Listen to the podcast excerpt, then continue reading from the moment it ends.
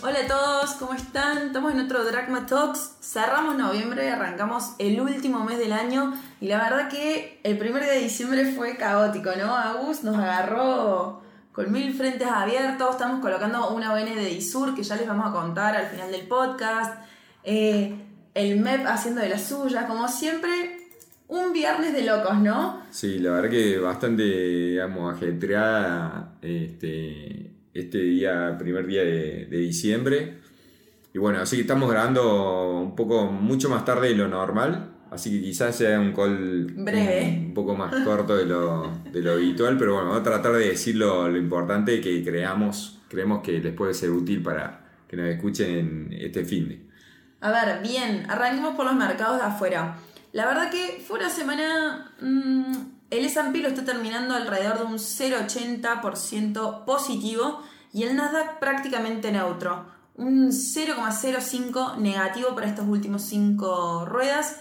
Pero si vos ves noviembre, la verdad que fue fantástico. El, el S&P subió prácticamente 9 puntos porcentuales en todo el mes y es el cuarto mejor mes de los últimos 10 años. Yo creo que eh, esa especie de... Esto es un dato ese, ¿no? Sí, sí, sobre todo después del año tan malo que tuvimos el año pasado, de esas ansias de recuperación que, que tuvimos este año y una mitad de año que medio nos hizo dudar si íbamos a terminar, cómo, cómo terminaba el año, ¿no? Así que la verdad que noviembre cerró muy bien, se está especulando muchísimo con diciembre, con el rally de Santa Claus, si va a arrancar, si no, hay que ver. El primer día fue neutro. Tal cual. para resumir un poco la, la, parte mundial, yo creo que todo el mundo sabe que hay muchas cosas que están mal, ¿no? O sea, eh, el gobierno de Estados Unidos, yo decía esta, esta frase que la copié, me pareció genial el martes en el call con los, con los clientes Biden hace que los marineros borrachos parezcan prudentes. Me pareció perfecta esa, esa, esa, frase. También Trump lo ha hecho con un gasto fiscal exuberante. Todavía hay múltiples guerras en marcha, todavía digamos, no se puede confiar en China. El proceso político dentro de Estados Unidos es una especie de circo. Los precios si bien están mejorando, o sea, están bajando, no está solucionando todo el problema. Bueno, ahí te sumo un dato. Esta semana salió el dato de inflación del PCE, que es una medida que le gusta mucho a la Fed, que es básicamente el deflactor de la inflación. Cuando vos ves el dato core, eh, se llegó a 3,5% para octubre, ¿no? Que es el dato más bajo desde abril del 21. No es menor esto. Y si vos lo comparas contra la tasa de la Fed, de la Reserva Federal, nos está dando una tasa real del 1,8%. Que, a ver, eh, no habíamos tenido una política monetaria tan restrictiva desde el 2007. Yo creo que este es todo un dato, la inflación, los datos te siguen marcando que sigue yendo a la baja, pero creo que todavía tenemos mucho camino por recorrer y que no deja lugar a que algún precio se te desajuste, ¿no? En el corto, mediano plazo. Yo creo que eso puede pasar. Hablamos justamente el viernes anterior sobre que algo malo, por, por, qué, digamos, todavía hay que tener la guardia alta en los mercados de afuera. Sin duda que hay algunas cosas para ser optimistas. El ingreso real en Estados Unidos va a bajar, pero no tanto, con lo cual va a seguir traccionando. El efecto de las políticas monetarias eh, y fiscales va a seguir teniendo efecto residual durante el 24, si, si todas las políticas monetarias se frenan, Exacto. van a colaborar. De hecho, hoy, de 81 bancos centrales principales, este, la mayoría es la primera vez que hay más bancos recortando tasas que subiéndolas desde enero del 21. Lo cual es un muy buen dato para centrarnos en que estamos en un ciclo de agotamiento, de crecimiento, donde vamos hacia o una ralentización de crecimiento o a una recesión. Todavía no sabemos, las probabilidades están ahí, depende de quién las mide, pero hay tanto probabilidad como una cosa como la otra. Y yo creo que el desenlace hacia una u otra opción, eh, la línea es muy fina, ¿no? Es cuestión de un mal dato de desempleo, eh, de un mal dato de inflación y que la economía real empiece a trastabullar, ¿no? Entonces, eh, a pesar de eso, Sí. todavía también tenés otras cosas positivas para ser optimista y que vayas a solo una ralentización.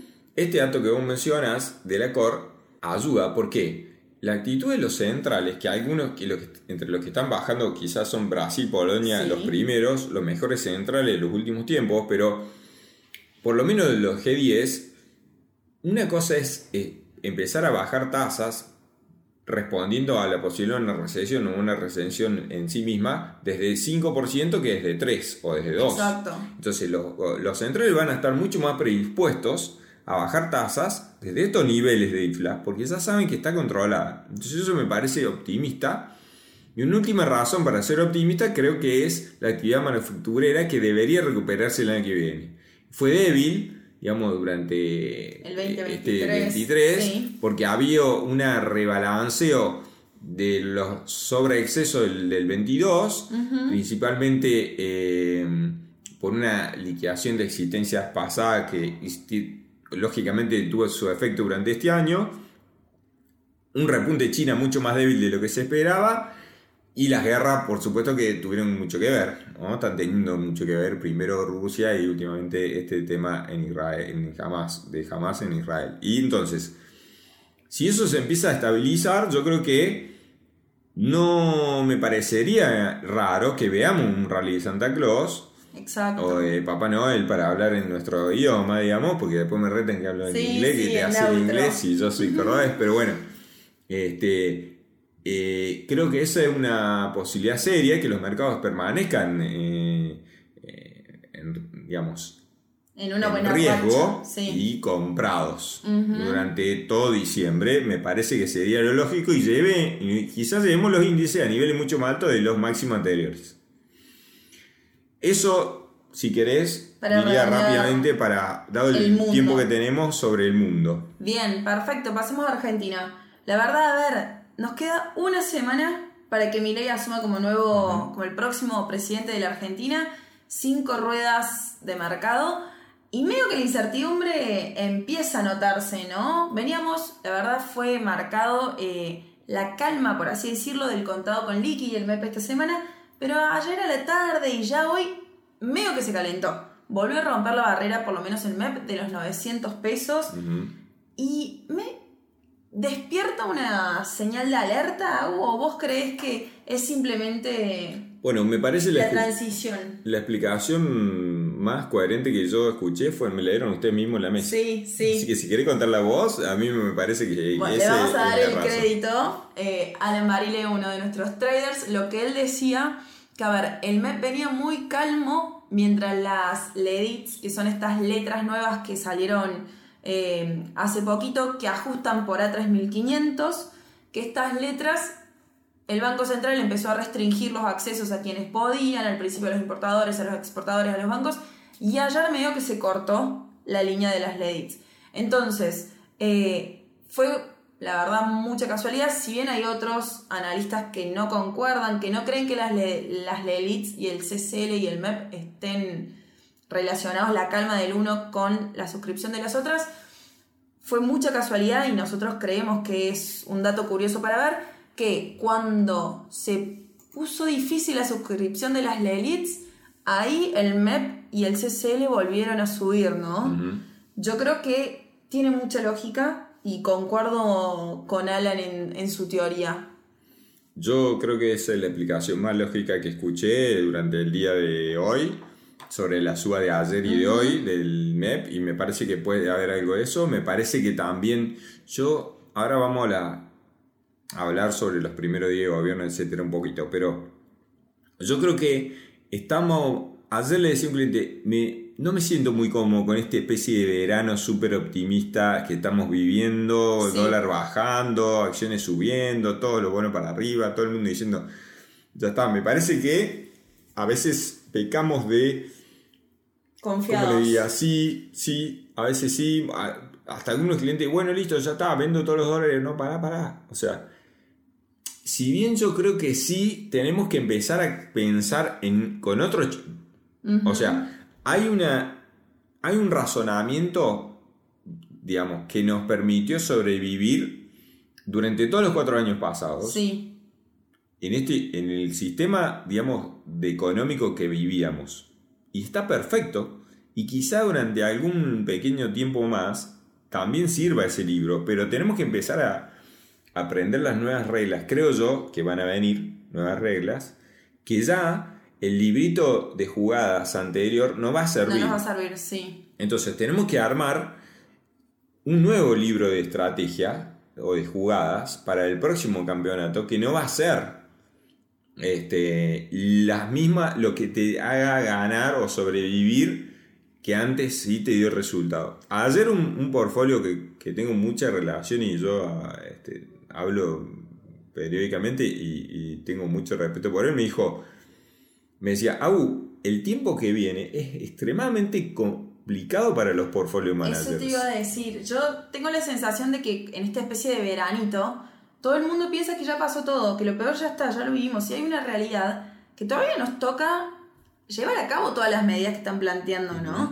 Llevar a cabo no solo las medidas, los ajustes, entonces yo creo que eh, no es cuestión de decir, ganó mi ley, listo, eh, al mercado le gustó. Ya está. Ah, por ello, no. Recuerden que en el 89, ahora vamos a la medida, ¿no? Y algo sobre más concreto, pero esto es más conceptual, lo que estamos hablando ahora, pero 89, cuando se empiezan a tomar las medidas, los mercados que se caen fuerte. Recién empiezan a, ver. Y también la inflación empezó a bajar a los 23, 24 meses para estar controlada. O sea, falta mucho todavía. Bueno, Yo hice una proyección de precio, perdón, redondeo esto nomás. Sí, sí. Yo hice una proyección, digamos, de lo que yo creo que va a pasar con los precios los próximos meses y me parece, eh, por supuesto que, mm, digamos, si yo no tengo ningún rigor econométrico, es solo intuición mía, pero no difiere mucho de lo que me están diciendo algunos otros mejores calculistas que yo. Entonces, me parece que va a ser extremadamente duro el, nivel de inflación para el año que viene. Si todo va bien, va a ser muy alto, mucho más alto que este año, quizá. Eh, entonces, me parece demasiado festejo, demasiado optimismo. Espero que no se diluya tan rápido como se creó. Además, te voy a decir una cosa: el mismo Milei está diciendo se nos vienen seis meses duros. Esta semana puso sobre la mesa la palabra estanflación, que por ahí muchas veces la gente que no le gusta este rubro o no le interesa no la escucha con, frecuencia. Nos está hablando de una inflación muy alta por más de un año. Entonces es como medio que estamos pecando de ni siquiera escucharlo en ese sentido, ¿no? Nos quedamos con la parte linda que nos gusta y nos olvidamos que el proceso va a ser largo. Ahora, te hago una pregunta por ahí que te la hago porque me la estuvieron haciendo mucho estos días y me interesa eh, que la contemos acá. Para vos, este valor de MEP, de contado con liqui, ¿es caro o barato? ¿Comprás o no compras? Yo no compraría ahora porque, o sea, si no tuviera nada, sí compro. Pero no compraría el 80-90% de la cartera como lo compraba hace un mes. Compraría 50% de la cartera quizá. Y con el otro 50% haría algo ser. Si me dan plazo fijo, haría plazo fijo. Si, si no me gusta mucho el T4X4, es un bono que vence en octubre en el que viene, que agarras toda la infla de acá a octubre que viene, si te lo pagan. O, lógicamente, hay que pensar en términos de que si las soluciones de mercado no me van a obligar a entregar ese bono arbitrariamente y no me lo van a canjear eh, eh, con un revólver en la cabeza, con un maltrato. Entonces, y haría algo, empezaría a buscar el momento para comprar algún activo. Creo que si el mercado me da la chance, podría comprar cosas que todavía no subieron en términos históricos. Pero me parece que va a ser extremadamente difícil, digamos, de, manejar las carteras en adelante. Entonces, eh, y quizás tasas bajando. Entonces, si puedo bloquear algo de tasa, capaz termino zafando a estas tasas altas todavía estoy con cierta cobertura y que se hace un mes de carry, son 10%, 9%, depende de la tasa, pero por ahí no es, un mal, no es una mala tasa pensando en que eh, quizá el dólar, yo creo que lo que van a hacer, vuelvo un poquito para atrás y ahora voy a lo que van a hacer. Él dejó dos cosas claras en para los primeros días. Uno, va a ajustar fiscalmente fuerte y quiere resolver el tema de la ley rápido para después levantar el cepo, que no va a ser el 10 de diciembre el levantamiento del cepo. Entonces, Exactamente. Lo que te está diciendo ahí son, o lo que nos tenemos que preguntar son dos cosas. ajustar fiscalmente rápido, ¿Por dónde? ¿qué va a tocar? Exacto. Principalmente quizás sea subsidio tarifas y empresas públicas, me parece que por ahí puede ser, porque no veo tocando jubilaciones, eh, subsidios sociales respecto, o sea, subsidios sociales me refiero a los que van a- directamente a, a la gente que menos eh, poder tiene. Además, las tarifas están muy atrasadas. Hay ciertas tarifas Entonces, que han quedado muy exactamente. atrasadas. Entonces, si yo lo hablaba con, con, con un, un cliente me contaba eh, estos días. Vos paga 10 lucas, hay un, un señor en Buenos Aires que paga 10 mil pesos de Netflix, 10 mil pesos de Paramount y así, no sé, 50 mil pesos de internet y servicios Sí, digitales, sí, sí. llamémosle. Si querés, no sé, poniendo, sacando teléfono, no sé, pero digamos, y no puede pagar 3 mil pesos de gas Exactamente. o de es una electricidad. locura, Entonces, es una eso locura. totalmente inefici- en Recoleta. ¿No? Entonces, es- eso es totalmente una injusticia que se tiene que corregir. Sí, Sí o sí, Sí. sea, yo creo que ya por, hasta por una cuestión de dignidad, quizá. Entonces, quizá ahí no tenés. una- una- no tenés 15% del PBI ahí para ajustar. Tendrás uno o dos puntos en todos esos ítems, que no solamente es eso. Pero más, dos, tres puntos más en los financieros si te acomodas. Y después la LELIX es un cuasifical que te, que te lleva una bocha de pesos que la tenés que cortar sí o sí. Para mí, por eso la segunda cosa que dice, él insiste tanto con la LELIC. Yo creo que hay, para eso sí es el mejor Caputo. bien. Porque Ujú. Caputo es... Es verdad que no es es un macroeconomista, Eh, es pero un es un hombre de operador. mercado, exacto, eso te iba a decir. Y están buscando solucionarlo de una manera que no sea como un plan Bonex o algo así, sino una solución de mercado, como dice Milei. Entonces, claramente necesitas un operador atrás de esa jugada. Entonces yo creo que quizá yo imagino este escenario. Sí, No, nadie me dijo el dato, no tengo ningún dato, nada, es lo que No, yo no, pienso, ¿no? Pero son- una primera evaluación a niveles de 600, 700 pesos, el 10 de diciembre lo es. eso durante el primer mes, yo creo que antes de eso, no, yo trataría que antes de eso desindexar, Exacto. Y, porque, y, tratar de hacer algo con la deuda indexada. y poner el plan económico sobre la mesa, yo Sí. creo, antes de mandar O una quizás, quizás no, quizá te doy el dólar a 600, 700, con eso voy a pactar con los indexados y digo, mira, ya, ok, ya te di la devaluación, ahora dame todos esos bonos indexados, te, te doy otra tasa fija y veo cómo hago. Puede ser al mismo tiempo, puede ser uno antes que el otro, pero en el mismo lapso de tiempo corto, solucionar la ELIX y devaluar una, una primera parte Bien. a, esa zona. Después que vos tengas solucionado eso, ahí arrancar y decir, bueno, ok, lo que eso te va a mover los precios, lógicamente. Y Sí. después ahí decís, bueno, ok, tengo que empezar a laburar y, y el central tiene que empezar a acumular reservas pronto. Con lo cual ahí ya te, te pondría quizá para marzo, abril o previo a la cosecha, como una zanahoria a los, a los productores. Sí, Puedes decir, bueno, lo llevo a 1000, bien. 900, Bien, Para 1000, que me empiecen a liquidar. para que me empiecen a liquidar y tenga competitividad. Sí. En el camino, otra ronda de precios quizá vas a tener, a otros problemas vas a tener. Es que yo creo que no importa bien qué camino, qué receta terminen tomando, la infla el año que viene va a estar picante. O sea, creo que no hay solución para esa variable macro, ¿no? Lo que pasa que vos, en, ese, en eso que yo cuento, ojo, no es tan fácil, ¿no? O sea, No. eh, en el mismo momento que vos estás haciendo eso, te estás disparando la inflación aún más desde niveles altos. Sí. y congelando la actividad y matando la actividad. Entonces eso va a ser en tiempos duros, por eso todo el mundo está diciendo, che, está muy duro lo que viene. Además, como dato, digamos, si querés, vos va- es, es un poco paradójico que vos, para arreglar la situación, necesitas que empiece a mejorar un poco la confianza en el peso. Exactamente. Pero paradójicamente vos le estás hablando de dolarización más adelante. Entonces, eso es, no se condice con lograr una cierta, un cierto retorno de la confianza en el peso. Entonces, tenés que despejar la dolarización para poder empezar a crear confianza. Más allá para que por lo menos te empiecen a crear a, Bueno, a- pero- a creer acá. Creo que con eso un poco empezó a encaminar eso Milei. A ver, con Caputo, con Ocampo saliendo del central. eh, por los personajes que estamos viendo sobre la mesa, son más inclinados al mercado que a la dolarización. Bueno, Y creo que eso también tiene que ver con el contado con liqui y el MEP tranqui, luego de eh, que fuera elegido el próximo eh, presidente Milei, ¿no? yo creo que ahí, antes voy a ir a ese punto que me parece el más importante de todo, de dónde va a terminar esto, pero antes te digo, además hay otra cosa que vas a tener que hacer en mismo momento, remover Sí. las ofertas del bit de, los bits del central en la curva pesos, Sí, tenés que con lo dejar cual intervenir el mercado. tenés que te tiene que acompañar la demanda de bonos verdadera. ¿Cuánto Ujú. estómago tienen los privados para absorber bonos del tesoro? Más Sí. que vos le vas a canjear el IX en teoría, etcétera, con lo cual hay un tema ahí. Creo que por eso dicen muchos, va a actuar el, el fondo de garantía, eh, esos 15 mil palos que se rumorea que traería Caputo, que Ocampo no los consiguió, que Caputo quizás sí, vamos a ver si están, eso cambia mucho el panorama.